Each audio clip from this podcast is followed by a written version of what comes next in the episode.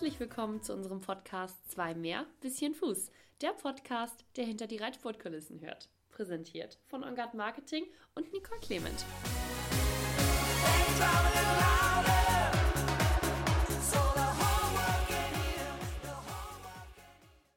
Herzlich willkommen zu einer neuen Podcast-Folge unseres OnGuard Podcast 2 mehr bisschen Fuß. Heute sind wir zu Besuch in Lohne und besuchen heute mal wieder jemanden, der nicht aktiv im Spitzensport reitet, aber dennoch sehr, sehr viel damit zu tun hat und sehr eng mit dem verbunden ist. Herzlich willkommen, Klaus Röser. Ja, herzlich willkommen. Vielen Dank.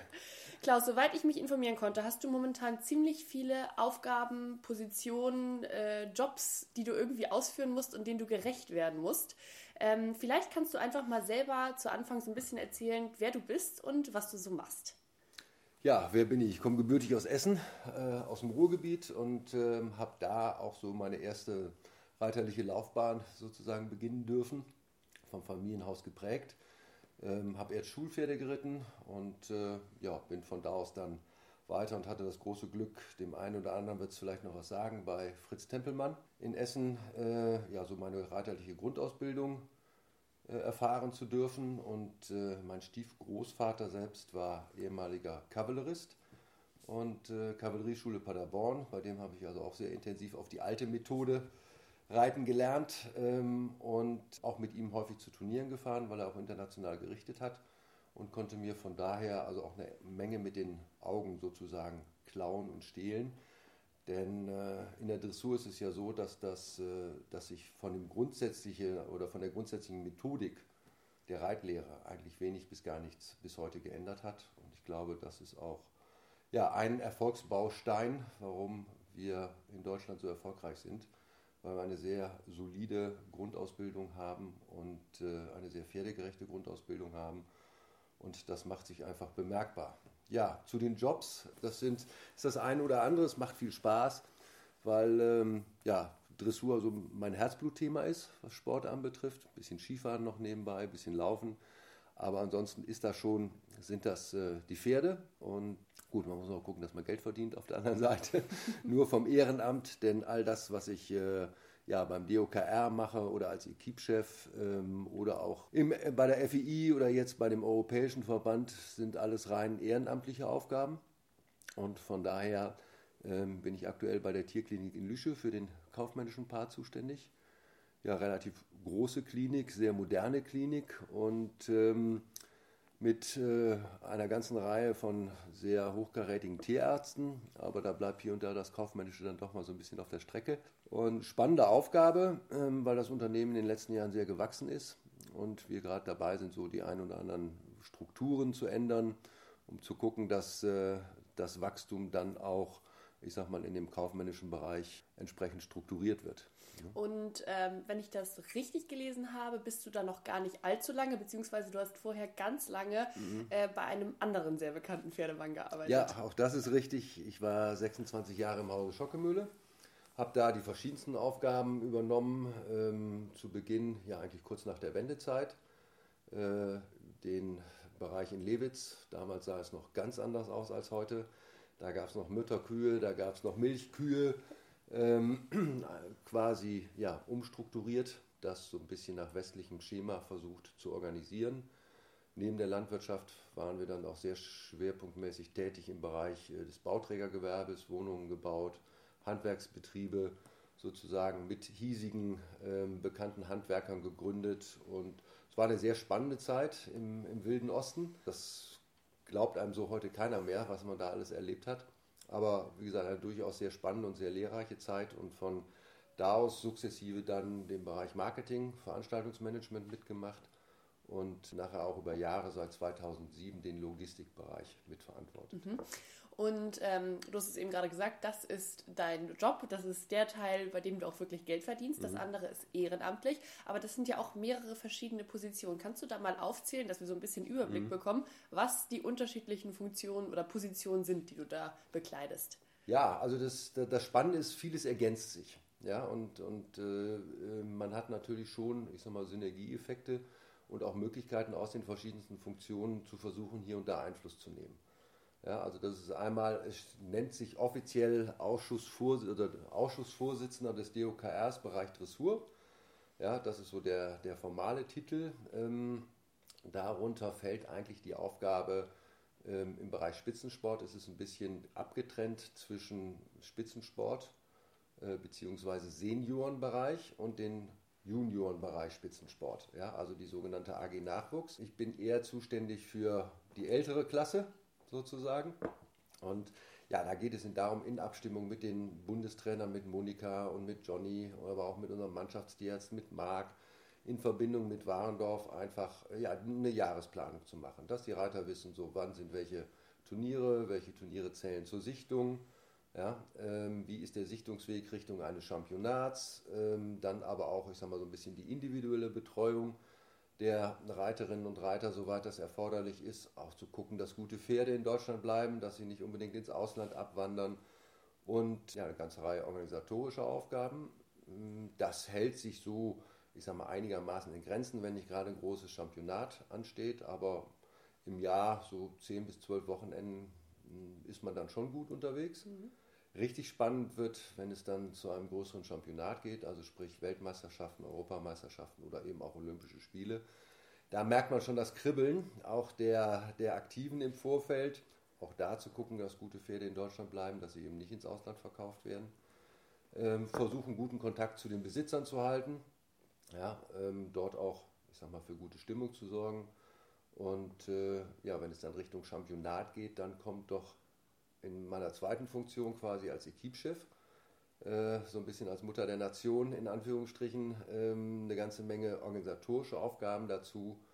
Also die ganze Reiseplanung in Abstimmung mit Warendorf. Äh, wer fliegt wann, wann fliegen wir, wie früh fliegen wir oder fahren wir, wie organisieren wir Unterbringung, ähm, das ganze Thema Akkreditierung, Besitzer, Pfleger, ähm, die gesamte Kommunikation ja, und dann auf dem Championat selber als Equipchef einfach dafür zu sorgen, dass man sehr viel von den Reitern fernhält. Ja, also was das äußere Umfeld anbetrifft.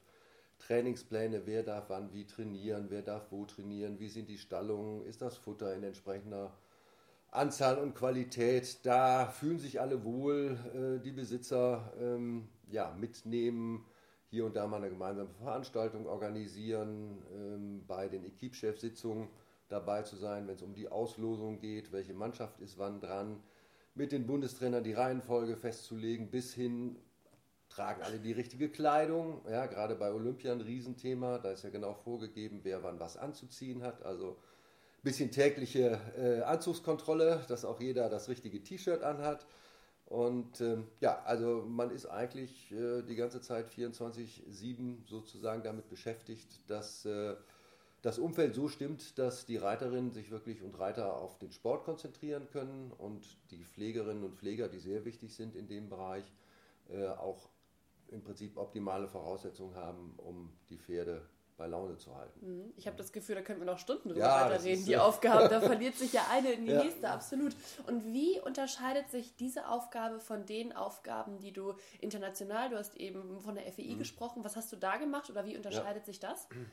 Ja, das unterscheidet sich schon sehr, weil ich sag mal, was ich gerade geschildert habe, ist eigentlich mehr praktisches Handwerk, organisatorisches Handwerk, ja, und auch zu gucken, ähm, kommunikatives Handwerk, zu sehen, dass man, dass alle informiert sind, dass alle wissen, was los ist. Und bei der FII sieht es eigentlich deutlich anders aus. Da ist es so, gibt es das berühmte Dressage-Komitee, besetzt mit verschiedenen Stakeholders. Also Stakeholders sind die Vertreter der verschiedenen ähm, Organisationen, also heißt im Prinzip einmal der Veranstalter, die haben einen Platz äh, im Dressage-Komitee, dann der International Riders Club ist durch ein Mitglied vertreten, dann sind Richter vertreten, haben wir noch jemand vergessen, Aktive, ganz wichtig, ja, so also ein, ein, ein buntes äh, Sammelsurium, sage ich mal, von, ich glaube, sechs, ja, sechs äh, Mitgliedern im Dressage-Komitee. Und da geht es eigentlich darum, die internationalen Spielregeln, so nenne ich sie mal, zu definieren und festzulegen. Das geht von jedes Jahr muss das Regelwerk überprüft werden. Da muss man dann also 48 Seiten lesen. Äh, alle Föderationen haben die Möglichkeit, irgendwelche Änderungswünsche für das internationale Regelwerk ähm, vorzuschlagen. Dann müssen diese Änderungen diskutiert werden. Richter haben eine andere Sichtweise auf äh, Regeländerungen als Aktive. Und ähm, also das ist dann schon sehr viel Lesen genau hingucken und überlegen, was kann welche Auswirkungen in Zukunft haben, was betrifft unseren Sport. Ich nenne jetzt mal als, als ein klassisches Beispiel, als es darum ging, wie muss das neue olympische Format aussehen? Ja, ähm, große Diskussion. Bleibt der Reitsport olympisch? Was müssen wir tun, um ja, mehr Einschaltquoten zu bekommen, um äh, äh, einfach den Sport attraktiver zu machen? Und ähm, da war eine Vorgabe, jeden Tag im Prinzip ein, am liebsten jeden Tag eine Medaille, ja, damit äh, ähm, was verkündet werden kann. Das ist bei uns schlecht möglich. Aber so kam es dann dazu, dass eben das neue olympische Regelwerk, so wie wir es jetzt haben, erdacht wurde. Aber da gab es auch Ideen von, ja, dann machen wir doch einfach mal eine Mannschaftswertung und, und reiten eine Quadrille. Ja, äh, ich sage, Leute, seid ihr irre? Ja, also, Wer bringt solche Ideen ein? Das müssen doch Leute sein, die mit dem Pferdesport nicht so viel ja, zu tun haben. Ja, ich sage jetzt nicht, aus welcher Seite okay. das kam, das verkneife ich mir jetzt. Aber es gibt also durchaus auch schon Vorschläge, die sind häufig gut gemeint, aber die gehen dann doch tatsächlich an unserem Sport wirklich vorbei. Und dann geht es darum, ähm, zu verhindern, dass solche Dinge dann ins Regelwerk wandern. Mhm. Gibt es also noch, wir haben aktuell ja die Diskussion, was den Helm anbetrifft, beziehungsweise Zylinder anbetrifft. Ja, die Helmpflicht auch bei Championaten. Persönlich finde ich das total gruselig. Tatsächlich ja. muss ich sagen, also ich bin ja äh, passionierte Springreiterin. Mhm. Ich weiß, dass irgendwas ab nächsten Jahr Richtung ja. äh, kein Zylinder mehr, sondern ja. nur noch Helm. Ist das international anders oder auch Championat? Nee, nee, das wird oder? international, soll das auch so werden. Okay. Ja, und da frage ich mich einfach, was macht unseren Sport aus? Wir sind auf der einen Seite ein sehr traditioneller Sport, was nicht heißen soll, dass man nicht für Veränderungen und, und Neuigkeiten offen sein muss. Auf der anderen Seite müssen wir gucken, was macht unseren Sport aus und was müssen wir bewahren, was ist der Kern. Ja.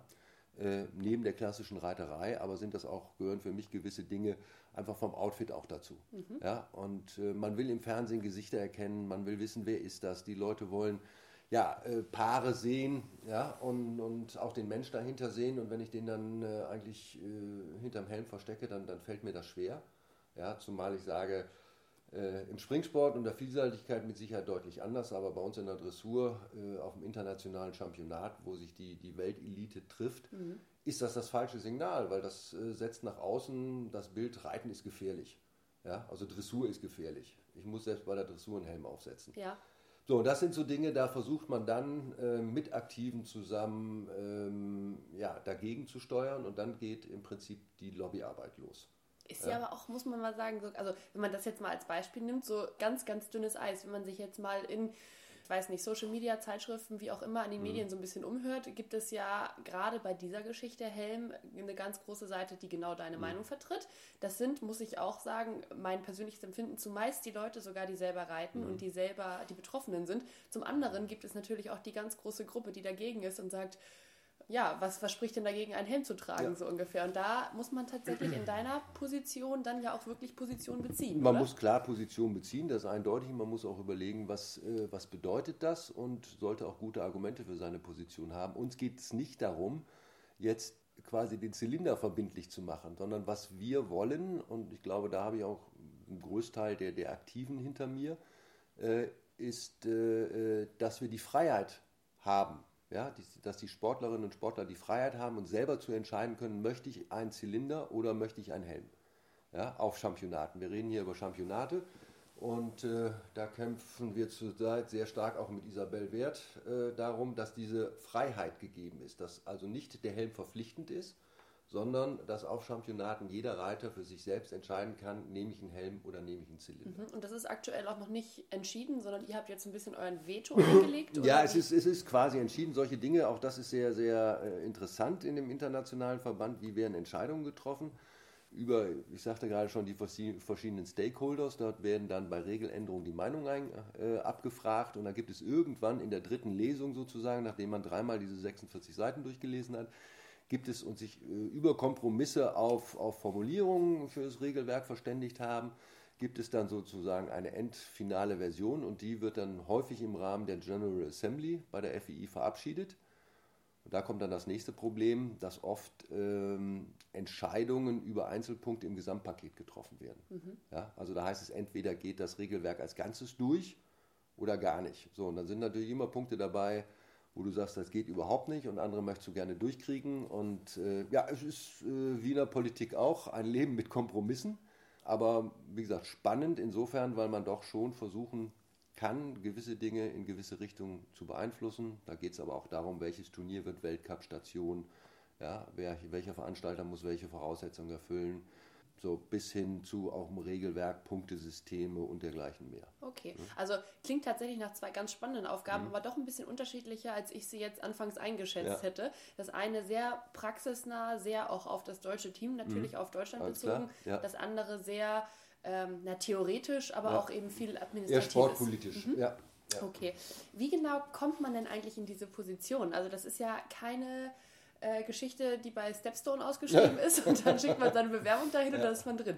Ja, wie kommt man dahin? Also auch das äh, gibt es, glaube ich, in, in, keiner anderen Sportart. Also das Thema Ausschussvorsitzender, so nenne ich es mal, und dann auch in Verbindung Equipchef ähm, ist so, dass alle vier Jahre der sogenannte Nationalmannschaft, also der A- und B-Kader oder heute OK, Olympiakader und PK, Perspektivkader, äh, das sind die Damen und Herren, die sich sozusagen ihren eigenen Vorgesetzten wählen.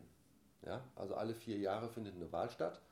Und dann wird man entweder nach Hause geschickt oder man bleibt dabei, mhm. weil die Damen und Herren man, meinen, man hat den Job einigermaßen vernünftig gemacht. Ähm, ja, und so ist es mittlerweile, ich glaube, seit zwölf Jahren, dass ich dieses Ehrenamt bekleiden darf und ja, in sehr enger und guter Abstimmung. Und das ist für mich persönlich ein ganz wesentlicher Baustein auch äh, der Erfolge in den letzten Jahren.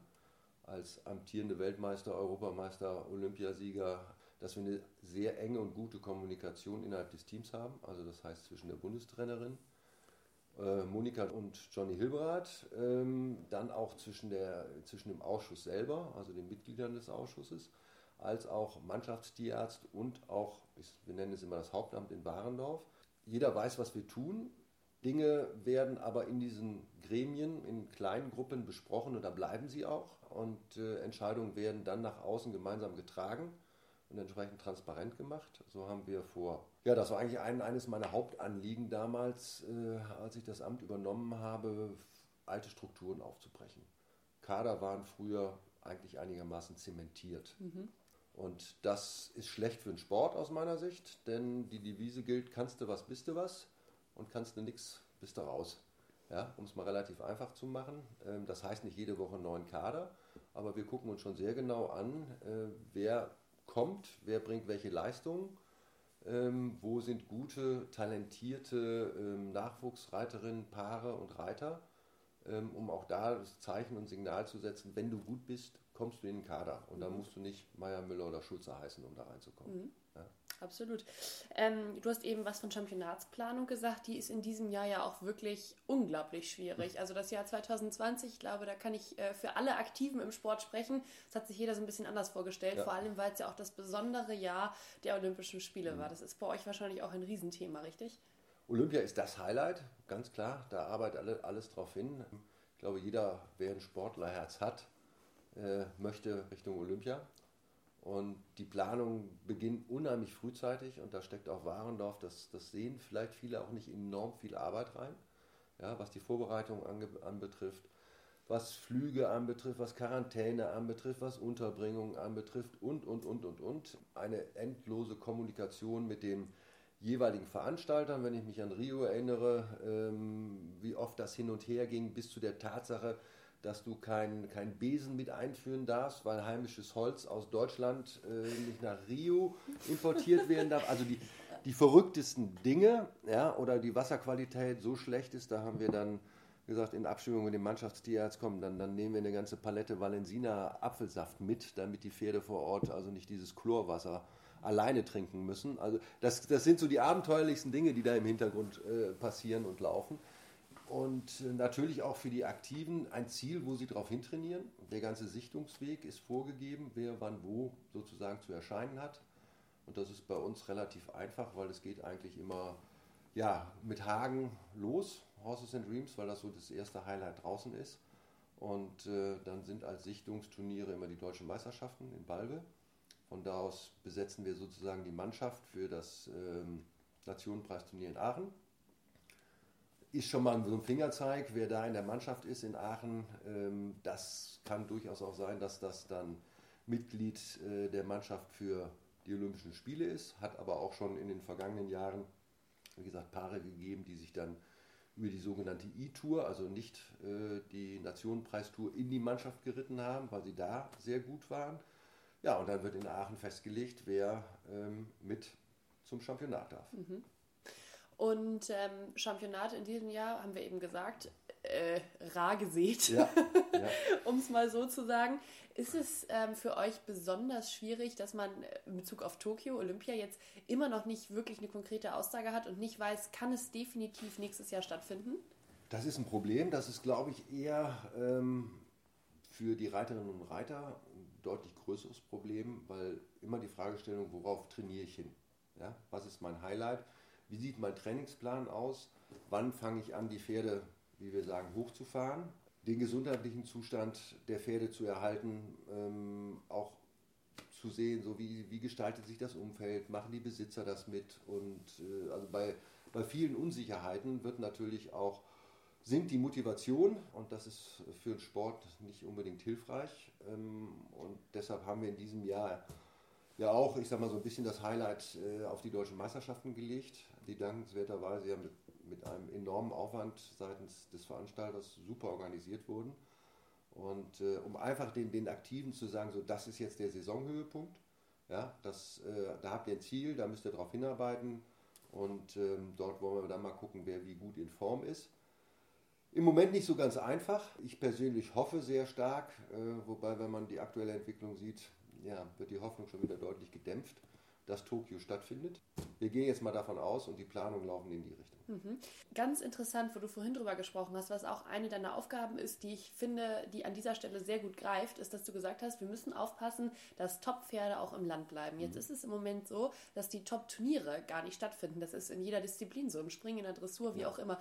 Ist es dann nicht im Moment auch ein Gedanke bei vielen Reitern, ja, warum habe ich denn mein Top-Pferd im Moment überhaupt noch? Also, wenn ich sowieso keine Fünf-Sterne-Turniere, Championate reiten kann, ähm, in zwei Jahren ist das Pferd zwei Jahre älter und äh, wirtschaftlich gesehen natürlich auch weniger ja. wert. Ähm, Pferd verkaufen. Ganz klar, das sind die Überlegungen. Äh, ähm, wir haben zum Glück in der Dressur eine etwas andere Situation, als wir sie beispielsweise im Springsport haben, weil wir sehr ja, honorige und im Sport sehr eng verbundene Pferdebesitzer, Mäzenen haben denen es weniger darum geht, jetzt, dass ihr Pferd alle vier Wochen irgendwo Preisgeld einsammelt. Klar wird auch da wirtschaftlich gedacht, aber auf der anderen Seite, ähm, wenn so Situationen, wie sie aktuell entstehen oder wie wir sie aktuell haben, ähm, doch sehr zur Stange halten und sagen so, das Pferd wird nicht verkauft. Das ist eine Frau Winter-Schulze, die glaube ich ganz viele kennen. Es gibt aber auch noch eine ganze Reihe äh, von Pferdebesitzerinnen und Besitzer, die quasi ihren Reiterinnen und Reitern es ermöglichen, ähm, dass die Pferde im Land bleiben, ja, dass sie eben nicht verkauft werden. Und da unterscheiden wir uns schon deutlich vom Springsport. Mhm. Auch ein Punkt, der da ganz gut greift, ist im Moment Weltcup-Serie. Fünf-Sterne-Turniere, haben wir drüber gesprochen. Ganz schwierig im Moment, auch wenn Zwei-Sterne-Turniere, ja. gerade im Springsport ist es ja so, dass die Zwei-Sterne-Turniere schon wieder einigermaßen in Gang sind. Aber keine Fünf-Sterne-Turniere bedeutet auch Wegfall von Weltcup-Prüfung. Das ist ja, ja. eine ähm, von der FII organisierte Serie. Ähm, was würde das deiner Meinung nach für den Sport bedeuten, wenn so eine Serie wegfallen würde? Ja, auch das wäre sportlich gesehen eine Katastrophe. Ja, also wir, wir unterscheiden ja so ein bisschen zwischen ähm, Outdoor und Indoor. Ähm, und Weltcup ist ganz klar die, das Highlight, ich sag mal, der, der Herbst-Winter, bisschen, bisschen reingehen in Frühjahrssaison, um auch die Pferde, ich sag mal, in Gang zu halten um auch zu sehen im internationalen Vergleich, wo stehen wir eigentlich. Auch dafür ist der Weltcup äh, enorm wichtig. Ja, zu gucken, wie ist das Niveau, ähm, was macht unsere Konkurrenz. Ähm, möchte man ja auch immer gerne wissen, gibt es da neue Paare, was tut sich dort, auf wen muss man aufpassen sozusagen. Mhm. Ähm, und das ist äh, schon sportlich gesehen ja eine Katastrophe, wenn, wenn so eine Serie dann, ich sag mal, ausfällt. Die Cup-Station fürs Springen, die wir in Deutschland haben, ist natürlich auch die Partnerpferd in Leipzig, ein Fünf-Sterne-Turnier. 2011 wurde da das Weltcup-Finale das erste Mal in allen vier Disziplinen ausgetragen und 2022, also nächstes Jahr, soll das Ganze auch wieder stattfinden. Mhm. Ähm, jetzt ist es so, 2021 haben wir noch normale, ein normales Fünf-Sterne-Turnier in Leipzig. Könnte man sich auch da vorstellen, in Leipzig eine Weltcup-Station für Dressur zu etablieren? Also ich kann mir das sehr gut vorstellen, weil Leipzig ist äh, für mich ein fantastisches Turnier, muss man wirklich sagen. Die Rahmenbedingungen sind ideal, äh, die Zuschauer strömen. Es ist wirklich schon ja beeindruckend, äh, wie dieses Turnier in der Region, aber auch darüber hinaus angenommen wird. Mit sehr, glaube ich, soweit wie ich weiß, verlässlichen Sponsoren und Partnern, ähm, die das ganze Thema finanziell ähm, absichern. Und von daher sowohl, wie gesagt, von den Rahmenbedingungen als auch äh, von, von, von dem medialen Umfeld bis hin, wie gesagt, zu den fantastischen Zuschauern, könnte ich mir Leipzig sehr gut vorstellen. Ja. Mhm. Es ist ja ganz oft so, dass Weltcup-Stationen oder Weltcup-Turniere für Dressur und Springen gar nicht am selben Standort stattfinden, sondern ich weiß nicht, Weltcup ist mhm. in Stockholm Dressur, aber nicht für Springen, wie auch immer.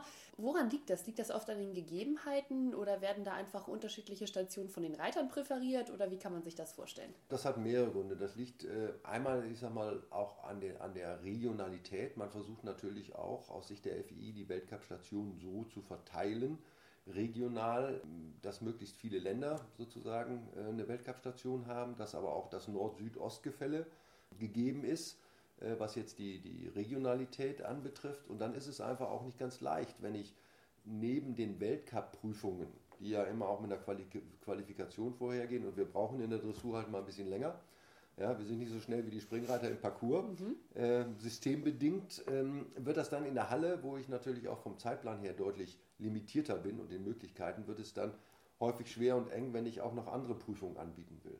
Also sprich das berühmte, ich will nicht sagen Rahmenprogramm, aber äh, eben außerhalb des Weltcups, nicht alle Reiter können Weltcup reiten. Also von daher muss ich sehen, dass ich auch noch Prüfungsangebote habe, die eben für die Reiterinnen und Reiterinnen äh, gemacht sind, die nicht Weltcup berechtigt sind, startberechtigt sind. So, und dann wird das in der Halle häufig eng, was den Zeitplan anbetrifft. Dressurreiter und Springreiter haben ja ab und zu auch mal unterschiedliche Vorlieben. Gilt das auch für ein Turnier? Gibt es da irgendwas, wo du jetzt sagen könntest, das finden Dressurreiter besser, das finden Springreiter besser? Ja, das gibt es ganz klar, natürlich. Wenn wir jetzt bei der Halle mal bleiben, Grundsätzlich erste Voraussetzungen sind eigentlich optimale Bedingungen für, für Pferde, sprich Unterbringung, für Pfleger und eben Top-Boden, der ganz entscheidend ist. Das ja. wollen Sie aber ja alle. Das wollen sie alle, äh, das wollen sie alle, das ist richtig. Es ist ähm, bei den Hallenturnieren meistens so, dass dann natürlich auch die Trainingszeiten sehr limitiert sind. So, und wenn, wenn du dann als Dressurreiter morgens früh um äh, Viertel vor fünf in der Halle trainieren musst und die Prüfung abends um 21 Uhr angeht, anfängt, dann ist das nicht ganz so mhm. wünschenswert, um es mal so zu formulieren. Häufig nicht anders machbar, aufgrund der eben genannten Thematik. Aber dann hat der das Dressurvolk, so nenne ich es jetzt mal doch lieber, zu sagen, okay, wir haben hier, wir können hier vernünftig abreiten, wir können vormittags vernünftig trainieren und dann geht das eben nicht bis in die Puppen auf gut Deutsch. Was die Prüfung anbetrifft, ist auch für die Pferde eine Belastung, ganz klar. Und von daher hat natürlich jeder so sein, seine Vorlieben, was, was Abläufe anbetrifft. Definitiv. Du hast eben gesagt, nicht jeder darf Weltcup reiten. Das ist eigentlich ein ganz gutes Thema, um noch einmal ganz kurz zu erklären, wie man eigentlich in diese ja sehr hoch angesehene Serie reinkommt, wie man sich eigentlich die Chance verdient, da irgendwie mal an den Start gehen zu können. Ja gut, es geht über die, die, die einzelnen Weltcup-Qualifier sozusagen, ne? also die Weltcup-Stationen im Vorfeld. Ähm, auch da ist es vom Reglement festgelegt, wer im Prinzip wie viele Reiter pro Nation sozusagen überhaupt teilnehmen dürfen. Und äh, dann entscheidet das häufig auch das, das, wie gesagt, das Ranking, das internationale Ranking. Jeder Veranstalter möchte natürlich auch die, die, die besten Reiterinnen und Reiter haben. So und so äh, definiert sich das über das Ranking relativ schnell nach unten durch. Da können wir noch mal einen ganz kleinen Schwenk zurück nach Leipzig machen, denn in Leipzig ist es ja so, dass wir tatsächlich alle vier Disziplinen haben. Wir haben es eben gesagt. Für unser Weltcup-Finale. Du hast eben gesagt, so ein bisschen ja Dressur Springen, schon ein bisschen unterschiedlich. Aber ist es für die Reiter nicht auch schön, wenn jetzt zum Beispiel zwei Weltcup-Stationen an einem Standort sind und man mal so ein bisschen die Nase über den Tellerrand stecken kann? Klar, das macht es das enorm spannend und, und äh, macht die Sache wirklich rund, auch die anderen Kolleginnen und Kollegen äh, sozusagen zu sehen, zu treffen. Ähm, da hat Leipzig natürlich ideale Voraussetzungen, weil es einfach durch die Infrastruktur ja, die Möglichkeiten gibt, das auch deutlich zu entzerren, ähm, was viele andere Hallen so nicht, äh, nicht haben. Ja? Also eben das Thema Trainingszeiten, wann kann ich wo was machen. Und von daher ist Leipzig eigentlich ein super Standort und prädestiniert dafür. Mhm hoffen wir mal, dass wir das auch so hinkriegen und dass wir das ja. dann auch sehen, Dressur in Leipzig. Wie ist denn das bei dir? Guckst du dann auch mal bei einem äh, bei einer Springprüfung zu oder ist da das Interesse gar nicht so für da? Ganz klar, also springen, äh, springen immer gerne. Äh, auch äh, ich kenne auf, aufgrund der, ich sag mal, langen Turniergeschichte äh, auch eine ganze Reihe von, von Damen und Herren aus dem springenden Gewerbe mhm. sozusagen. Mhm. Auch da ist es interessant, sich mit ihnen auszutauschen. Gesagt, guten Draht auch zu Otto Becker, dem Bundestrainer. Auch da stimmen wir ab und zu mal ab, was, was, was Themen, äh, wenn es Themen gibt, die uns uns sozusagen unsere beiden Disziplinen betreffen. Jetzt vom Regelwerk her, von, von Veränderungen, ähm, auch da stimmt man sich ab. Am Ende des Tages ist es eine große Pferdegemeinschaft. Und äh, klar, Springen ist immer wieder ein Highlight. Genauso aber auch, muss ich sagen, Fahren. Wenn ich mir die, die Viererzugfahrer angucke, beispielsweise in Stuttgart äh, in der Halle, auch das ist für mich Faszination pur. Für mich ja? auch. Und ich habe gar keine Ahnung von dem Sport. Ich finde ihn einfach nur mitreißen, es muss ist, ich sagen. Es ist wirklich gesagt irre, ja, wie die ihre Pferde sozusagen in, auch, auch in dem Lärm unter Kontrolle haben und welche Leistungen die da bringen. Also ich sag mal so, alles, was rund ums Pferd passiert, ist auf jeden Fall von starkem Interesse. Ja, Spring und Dressur, da gibt es ja doch noch ein paar Unterschiede. Und ein ganz großer für mich ist, dass, wenn man die Springreiter sieht, die sind wirklich jedes Wochenende in normalen Saisons, mhm. wenn wir davon sprechen, äh, in einem anderen Land, auf einem anderen Turnier, eventuell sogar auf einem anderen Kontinent. Und natürlich auch ganz, ganz viel unterwegs, auch mit ihren Pferden. Das ist bei Dressurreitern ja schon ganz anders, oder? Das ist ganz anders, ja, liegt ein bisschen auch in der Struktur ähm, des, des, des, Springsports. Wenn man mal ganz, ganz weit zurückdenkt, ähm, gab es eigentlich die klassischen Paare. Das heißt äh, Pferd-Reiter-Kombination. Heute ist es eigentlich so, dass, dass jeder internationaler Top-Springreiter mehrere Pferde zur Verfügung hat, weil ansonsten kann ich, ich sag mal, diesen Rhythmus gar nicht, gar nicht mitmachen. Äh, das ist in der Dressur etwas anders. Also dort ein, ein, ein Championatspferd zu haben, es bis dahin auszubilden, dauert doch wesentlich länger und erfordert deutlich mehr Zeit. Und von daher auch, bis auf Isabel, die ja nun in einer sehr komfortablen Lage ist, wir könnten mit ihr alleine eine Mannschaft bestücken sozusagen, ist das für viele andere schon deutlich schwieriger. Ja? Und dann versucht man natürlich auch sein, sein Toppferd ganz gezielt einzusetzen, da wo äh, im Prinzip die Highlights sind. Das macht es gegenüber dem Springen doch, doch schon sehr unterschiedlich. Ne? Okay. Ja, dann ist es natürlich umso interessanter, wenn wir es in Leipzig schaffen, alle Disziplinen dann miteinander zu vereinen. Ja. Und da drücken wir natürlich auch ganz, ganz doll die Daumen für. Für unsere Weltcup-Station natürlich ebenso für unser Weltcup-Finale und für den Rest des Verlaufes der ganzen nun kommenden Wintersaison. Vielen, vielen lieben Dank für deine Zeit. Ganz interessante Einblicke heute in deine verschiedenen Ämter, Aufgabenbereiche, aber auch in den internationalen Turniersport. Ja, und dann würde ich mal sagen, drücken wir die Daumen für ja. eine Hoffen wir, dass alle gesund bleiben. Genau. genau und dann äh, gut durch den Winter kommen und dass der, der nächste Frühling uns dann äh, etwas andere Rahmenbedingungen hoffentlich genau, beschert. und dass wir uns dann hoffentlich zum nächsten Championat im nächsten Jahr widersprechen. So ist das. Vielen Dank. Ja.